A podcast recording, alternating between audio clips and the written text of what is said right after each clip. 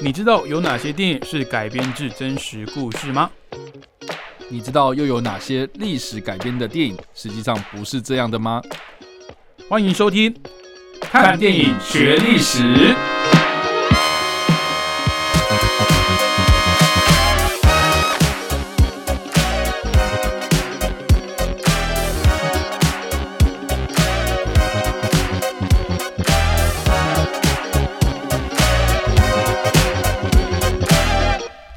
Hello，各位听众朋友，大家好，欢迎收听《看电影学历史》，我是主持人伟杰。我是主持人叉叉 Y。好，那我们在上一期节目里面呢，聊到这个一九二一年出生的菲利普亲王，他是前英国女王的先生，也是现任英王查尔斯三世的爸爸哦。那他在二零二一年新冠肺炎的期间过世的哦，不是因为新冠肺炎过世的。那他享年九十九岁哦，可以说是非常的长寿。那将近这个一个世纪的人生呢，其实也共同见证，而且参与到了很多在英国皇室的这些历史跟事件哦。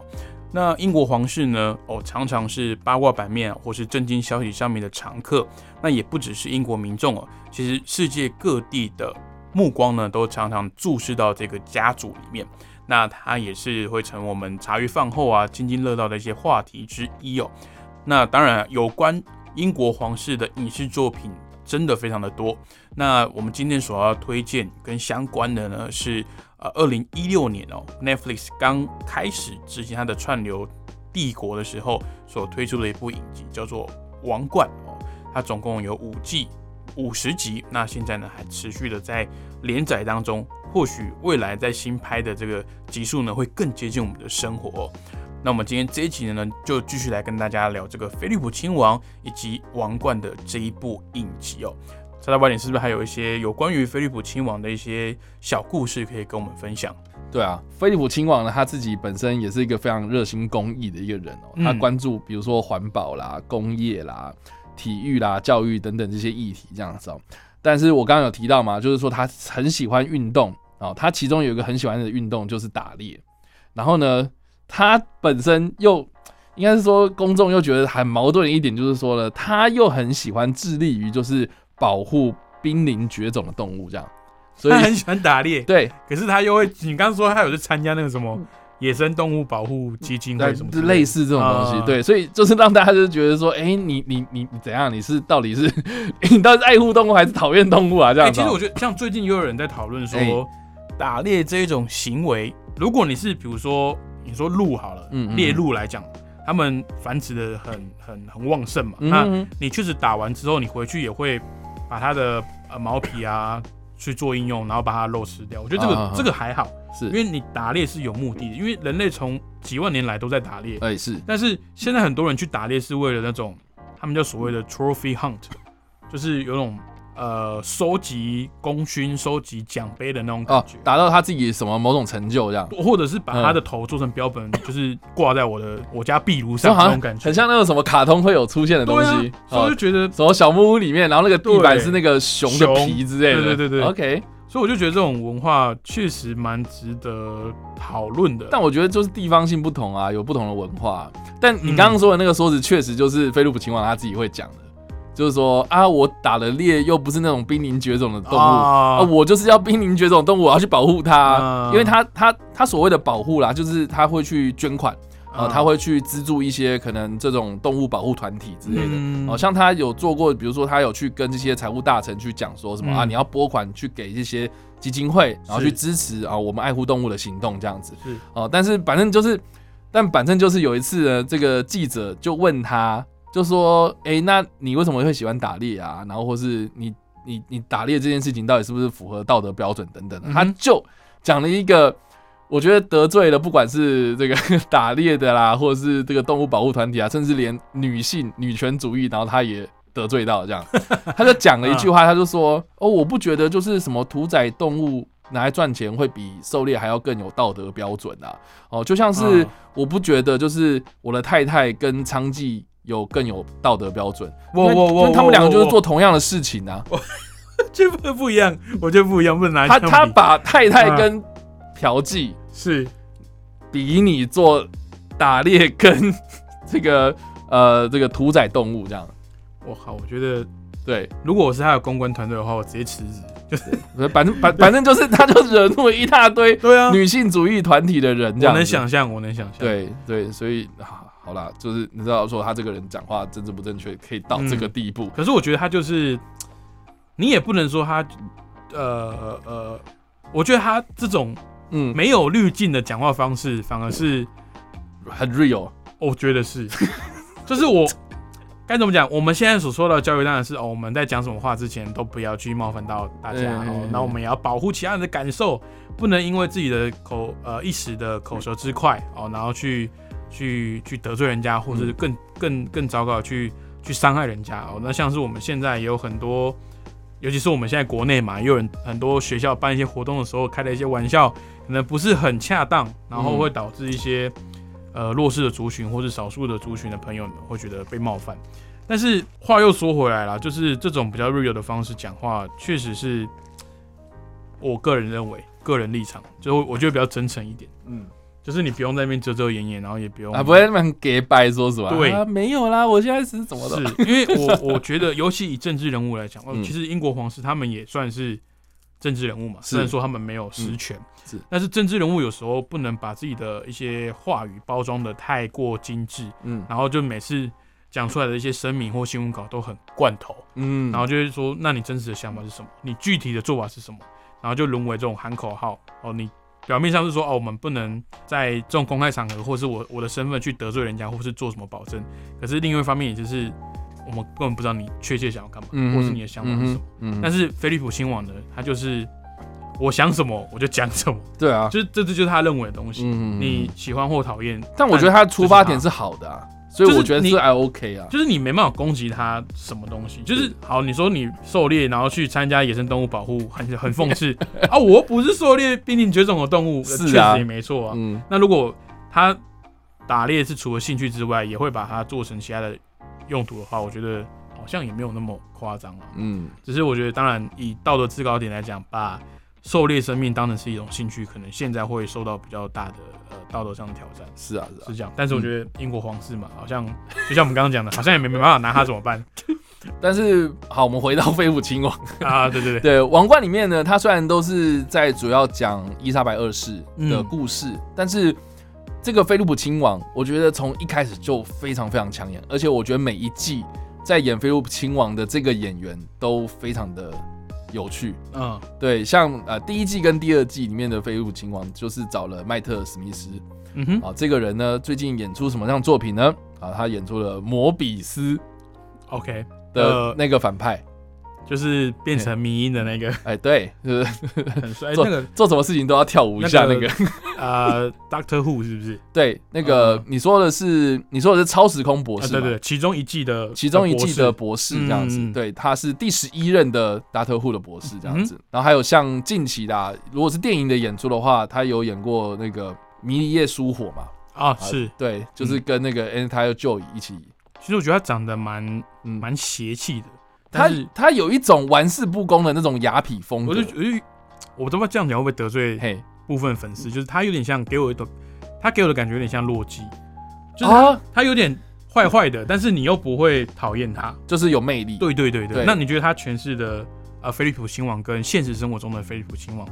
嗯。嗯，是对得上的吗？我觉得完全就是啊，因为就菲利普亲王就是这个样子啊。OK，OK。大家大家想一下，就是说他会讲出这个政治不正确的话，嗯。这样子非常非常的符合这样。嗯然后我觉得一二季也是，呃，我觉得非常精彩了，因为呃一二季在演这个伊丽莎白二世年轻的时候的这个演员啊、女生的演员叫做克雷克莱尔福伊嘛，嗯，哦，就是就是跟莱恩葛斯林然后演。阿嗯阿姆斯壮夫妻的这一位嘛，啊是是是对对对，就是这个克莱尔福伊，他们两个人之间的火花，我觉得非常非常棒。嗯就是一男一女，然后他们之间的对话。然后我觉得更有趣的就是说，在一二集里面呢，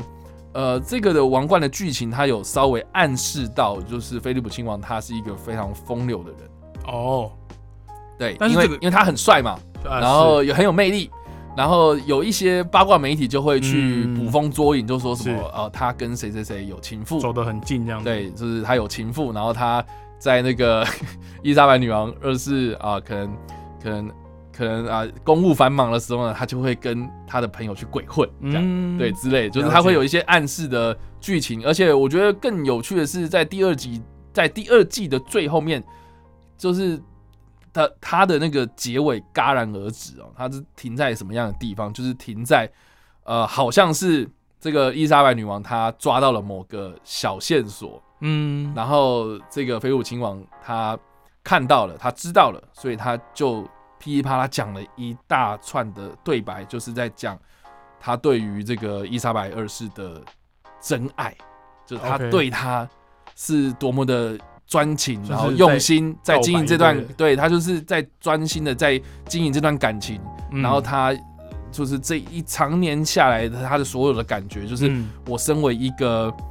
呃英国权力最高的一个女生的丈夫啊、我的心情是如何，他全部一次把它吐完这样子，然后就嗯结束了这样。我就觉得那个非常非常有力道，那个收尾很很很对很有说服力啊。因为其实对对照到 现实生活中的嗯飞虎亲王啦。这确实有很多的媒体就会捕中捉嗯捕风捉影，就讲说什么啊他跟哪个哪个名媛啊、名流啦走得很近啊，有恋情啊，嗯那菲利普亲王他自己本身哦哦，到甚至是哦他自己也有针对王冠里面影射他有情妇这件事情是有出来公开的解释，因为他那个时候其实已经八十几岁了嘛，嗯然后他就他就说什么啊看到王冠这样个样子，然后有记者就问他说，哎，那你心情怎么样？啊，他就说 他就有点自嘲，就讲说啊，反正我只要跟某一位女性走的比较近，你们就会觉得我跟她上床嘛。嗯就是这样子嘛。啊，他哦，我现在已经八十几岁啊，我就当做是一个恭维这样子，嗯。所以就好吧，他就自己是觉得说好像没无所谓这样子。嗯我好像也年纪一大把了，不需要去去对这种绯闻去证实什么事情哦或是他觉得是说我都已经年纪那么一大把，然后还有人想要跟我上床，我觉得好像还不错。算算是也是一种变相的赞美的意思。对对对对对，嗯所以总之啦，哈，像刚刚讲嘛，就是在第一季跟第二季的这个演员诠释菲利普亲王的这个男星哦，叫做迈特史密斯嘛，嗯然后结果到了第三季跟第四季就换了另外一个演员，叫做托比亚曼奇斯哦，他就是演《权力游戏》里面的，哇，我要怎么解释啊？《权力游戏》里面好多好多角色，其中一个哎公爵啦，对，OK，对对对。然后我刚刚有讲到啊，因为其实第三季到第四季它的呃时间跨度比较时间跨度比较已经跨到大概六零七零年代，嗯。然后已经有一部分到八零年代这样。子，嗯。所以其实慢慢慢慢就是会看到很多不同的英国有指标性这种女性角色。嗯。哦，比如说那个时候柴契尔夫人上位了，这样，是。所以就冒出就是柴契尔夫人，然后跟伊莎白二世之间的那种比较紧张的关系，然后伊莎白可能又刚好在这个时间点又遇到了哦刚冒出来的戴安娜王妃，嗯哼。戴安娜王妃怎么样跟跟这个查尔斯认识，然后之后就是哎闹、出这样的事情，然后到第五季他们就爆炸了这样子。是。所以我觉得菲利普亲王在王冠里面的这个故事啊，在前面其实还蛮重要的，嗯。但慢慢慢慢那个焦点就转移到可能他的儿子啊，哦，或是他儿子的那个婚姻啊，嗯。然后再到最后一季，其实菲利普亲王你就可以看到，就是大家的注意力就慢慢慢慢没有在他身上这样子。嗯。但我自己是觉得这个其实也蛮符合英国人对于英国王室啊这个菲利普亲王的这种这种关注度嘛，嗯，嗯。就是从一开始他觉得说啊，他跟女王啊是先生嘛，对。啊他就是他他就是女王的先生嘛，啊，所以就是大家关注度就会非常的 focus 在他身上，可是后来就慢慢慢慢就是慢慢转移到其他人身上，就等他儿女可能长大，然后他儿女结婚了，嗯。甚至他儿女的一些婚姻有一些什么状况的时候，嗯。自然而然焦点就不在他身上了嘛，。所以我其实我觉得王冠呐、它的历史嗯。脉络其实也蛮符合英国人民他们对于王室的关注，这样。就是可能每一季就是每一季的主角就是当下的那个年代他们最关注的呃英国皇室的成员。对对对 OK 而且我自己是觉得它的时间跨度很很大啦。嗯。哦，像一开始我觉得第一季里面它的另外一个焦点其实就是丘吉尔哦，他当首相这样子，然后就看到就是丘吉尔的手，他他原本意气风发，然后到最后面他慢慢没落这样子，所以我觉得那整个的历史脉络啊，所以你你嗯如果想要了解就是近代史，尤其是二战结束之后的这样子一个到现在哦，这个整个的那个历史脉络，我觉得我非常推这一出就是几，针对欧美方面的一些重大历史事件，尤其是针对英国啦，OK，对，因为大家想想看，就是说英国在二战之前，它算是一个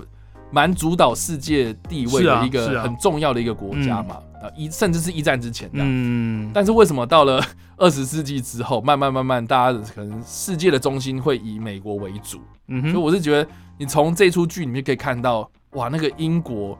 那种荣光不在，可是为什么大家还这么爱女王？嗯，这个其实我觉得从这出剧你也可以看到某种蹊跷，这样子。所以它不只是嗯讲、呃皇皇室内部的一些一些纷扰啦，或者是一些内部的八卦，嗯其实包含像英国的呃政治面，甚至文化面哦，或者整就整个历史的影响哦，英国在这个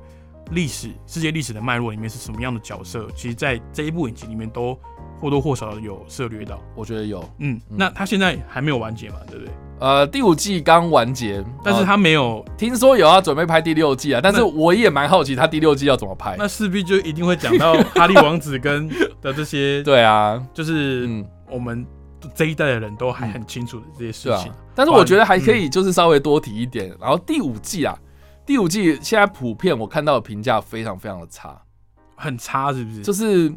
我觉得很有趣，是因为前面四季大家都评价超级高，然后嗯。大家都非常期待第五季，然后结果第五季出来之后，然后就哎、好像没什么人在讨论。然后我自己个人啊，哦我自己个人看的时候，我我大概能够理解为什么第五季会这么的，相较之下讨论度没有那么高，嗯。因为我觉得它蛮多的 focus 就是在就是我刚刚说的戴安娜王妃身上嘛，对。但是因为戴安娜王妃啊，她自己本身，你你如果实际上去研究这个人，她之前为什么就是要跟人家离婚啊，然后她的婚姻到底之间中间出了什么问题哦、嗯。哦，它里面就是有描述了很多，就是他怎么样利用媒体来让风向往他的身上倒。嗯。所以，所所以其实之前英国民众他们都会认为说，我们比较支持戴安娜王妃，然后觉得查尔斯王子就是一个渣这样子的感觉。可是是我觉得第五季他有点把这件事情给反转过来，他甚至也有在为这个查尔斯王子稍微。嗯、怎么讲？就是他有苦衷啦，嗯然后他自己本身也是个很好的人呐、大家不要只看就是说什么他是个渣男，他他外遇或干嘛的。所以，所以，所以他算是有有有在帮这个现在是贵为英王的这个查尔斯三世平反嘛？我觉得有一点，嗯，大大大家想一看啊，就是说好，如果你要说查尔斯王子他外遇好了，嗯啊，因为他后来我们大家都知道说哈，你不要说外遇啦，就是他后来真的他找到跟他的真爱嘛，就是卡蜜拉嘛，对不对？那卡蜜拉后来也真的就是当他的王妃了嘛，然后最近不是也才刚加冕完，然后他也是当他的王后嘛，对不对？嗯，大家想想看，就是说查尔斯王子他真的好，他连外遇啦，然后他连到最后面啊，他完全始终如一，他都只爱这个人哎。所以那个时候他跟我再多问一点啊，嗯，那个时候他跟戴安娜王妃是算是媒妁之言嘛？什么意思？就是他是讲好的提亲吗？还是他当时确实对戴安娜也有一段情？你说嗯等下等下等下在讲什么？嗯就是查尔斯跟戴安娜的哦，相识相恋这这一段是真的吗？还是就是可能他觉得是长辈安排的，或者是我觉得，我觉得这个应该是大家都知道的故事啦，因为在第四嗯季他就已经有讲过说他想要跟卡米拉结婚，好，可是呢，哦，就是在跟戴安娜结婚之前，在在认识戴安娜之前，他一直都很喜欢这个女生，然后而且也真的聊得很来，两个人个性非常非常好这样子。嗯可是就是卡米拉她自己本身就已经，就是她就已经啊有婚约啦，啊或是她已经就是没办法了嘛。好、嗯然后英英国王室大家有人觉得是拿她没办法不行嘛。后来这哎、那个戴安娜王妃啊出现之后，然后说哎、好像也不错，所以她后来才跟戴安娜结婚这样子。可是她在你刚那个好像也不错，就真的很渣的感觉、啊。对，，但是、嗯对，就是啊我我懂你意思，我知道啦，这个这个女生我真的很喜欢这个人，可是她就是结婚了嘛，我也嗯没办法再跟她结婚啊，嗯所以哎、后来有一个新的女生认识了，哎、好像感觉也不错，所以我就跟她结婚这样子，嗯所以那种感觉是这个样子啊。然后可是，在影集里面你就会发现说，因为她跟戴安娜结婚的时候，戴安娜太年轻了，她没有什么恋爱经验、啊，嗯可是哎、就跟她年纪差很多的这个人，然后跟她结婚之后，她。两个人的想法啦，或是戴安娜喜欢的东西啊，她是比较走在这种新时代女性嘛，嗯。所以当然就是嫁进到这个王室的时候会非常的不习惯呐，不适应啊，然后诶可能她之后哎、诶婚姻两人就已经渐行渐远了，所以就各玩各的嘛，嗯。啊，然后戴安娜她自己可能就是哎、诶在这个分居的过程之中，然后可能又交了几个男朋友啦，嗯。或干嘛的，大家都就是看这个影集就会发现说，哎、好像戴安娜比较渣、欸 就是就哎、他好像比较乱哎、可是可是查尔斯王子他是嗯。完完全全就一直喜欢卡蜜拉、就这样子，所以是我嗯。自始至终真爱就是卡蜜拉。呃，对，可是戴安娜王妃是有到处去，而且好像而且他好像还二人先告状，就是关系更复杂，就说、哦、我们在婚姻期间，然后他有那个名句嘛，嗯。我们这个婚姻三个人太挤了。啊，对，还有这样讲嘛？可是他他所谓的那第三个人就是卡蜜拉，所以他就一直在意，就是说什么啊，我们在婚姻期间，他也跟卡蜜拉有私通啊，嗯藕断丝连啊，等等的这样子。所以你觉得评价差，可能有一部分原因是因为在可能欧美的呃印呃欧美民众的印象里面哦，或是不管是说这些观众或是这些影评有没有他们的印象里面，他们是比较偏向戴安娜派的，我觉得是，是不是这种感觉？我觉得是，呃，我觉得也是因为戴安娜她后来的结局真的是对啊让人，家不胜唏嘘啊，比较悲剧这样。对，就是因为被狗仔队追，然后就是出车祸是啊，死在了，就是他那个事件会让人家觉得说啊，你不要再鞭尸了。嗯，你如果去去去去挖他的一些秘料的话，人家会觉得说很不上道的那种感觉。嗯，所以他也许是史实，但是他却可能情感面没有兼顾到欧美民众，尤其是英国民众的这个心情，是的，所以第五季的评价比较差一点。我觉得是，呃，所以我，我所以我觉得你刚刚讲那个菲利普亲王以这个角色，呃，应该说以这一号人物啊，这个皇室的成员做切入点是很有趣的，因为他当年哦，在伊丽莎白二世登基的时候就要求要全国呃直播嘛，是是是，然后就是等于是把皇室的一些不管是一些传统的习俗也好啦，或者是一些我们内部的生活也好，等于是让大众直接参与了皇室的生活。是啊，让大众就知道说、哦，你们皇室在干嘛？可能以前很神秘，以前都不知道，但是从这一次开始直播之后，然后一直到后来，你看各种媒体呀、然后他们还要应对这些这个社交的一些场合里面，他们都要非常注意自己的言行举止，嗯。然后甚至因为这个网络媒体兴起的关系嘛，那这个八卦当然也就跟着蓬勃发展，在皇室内部关起门来的这个空间哦，这个领域里面呢，其实也没办法有真正的隐私可言、啊、嗯哼，因为就等于说他们，你看他们生活都直接被改编成历史剧了，我还活着哎、结果我还活着，然后你们就是在讲我的一些呃可能以前的一些事情，对啊，包含像查呃这个菲利普亲王他自己年轻人的时候的故事，是啊。我，相信他自己看到，呃，有不同的演员，然后分饰他人生不一样的阶段跟经历，我觉得他自己应该也是五味杂陈的。是啊，那我刚刚节目开头其实有提到说，我们呃对于为什么历史剧啊、古装剧会这么的受欢迎，其实有一部分就是像我一样，我对于这一些皇室的历史或是这个皇室里面的这些生活呢，其实八卦吗对就不了解，但是你会好奇。？OK，对，那如果你找不到一个切入点的话，其实可以蛮呃，就是叉 Y 也蛮推荐你哦。就英国皇室的部分呢，可以看一下在 Netflix 网飞上面所推出的这一部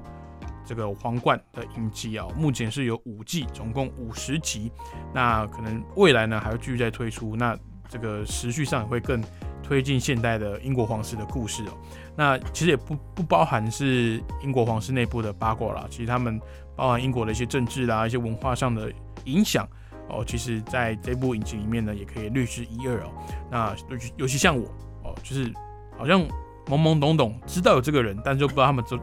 他们之间的关系，嗯或者是他们啊历史上的一些事件呢，他们扮演了什么角色？或许呢可以透过这部影集哦，再去呃用比较娱乐的方式呢，再去深入的了解跟认识他们一下。那其实就 Netflix 影集来讲哦，他们我也不知道为什么会有这个风气啊。网络上可能会很多人攻击他们说啊，就是政治正确啊，或是什么改编自小说或是漫画的真人版都很惨啊，就是惨遭真人版这样。那我觉得 Netflix 在做的事情就是尽可能的去在短时间之内丰富他们的内容。那当然在呃制作时程比较赶的状况下，有一些内容确实就是粗制滥造，或者是呃对一般的上戏院的这种呃规格来讲，或许还没有精致到那种程度。但是我觉得，如果你把这些东西搬到电视上来播的话，其实以前也有很多电视的节目是是蛮水的啦，我我自己认为。所以其实他们的内容呢，现阶段啊，就是要赶快求数量越来越多，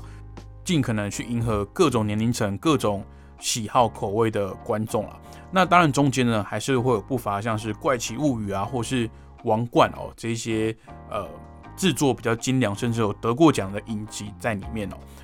那其实台湾在 Netflix 测试的时候，就是二零一六年，刚好就是这一部影集推出的时刻，所以一直到现在，它还继续的有计划要往下拍哦。它已经拍了五十集，就像这个《怪奇物语》哦，其实准备也是第四季、第五季要准备收官了。那这些影集呢，可以算是他们的呃台柱之一啊，也是一个蛮不管在制作的水平上面，或者是这个获奖的记录啦，或者是他们。呃，点击的次数其实都是他们的佼佼者之一哦，那也推荐给大家。那我们今天所介绍的，呃，除了这一部二零一六年的影集之外呢，哦，最主要还是这位非常重要的英国皇室的核心成员哦，一九二一年六月十号出生的菲利普亲王。那后来呢，也在二零二一年哦四月九号的时候，在这个新冠疫情期间呢，哦寿终正寝了。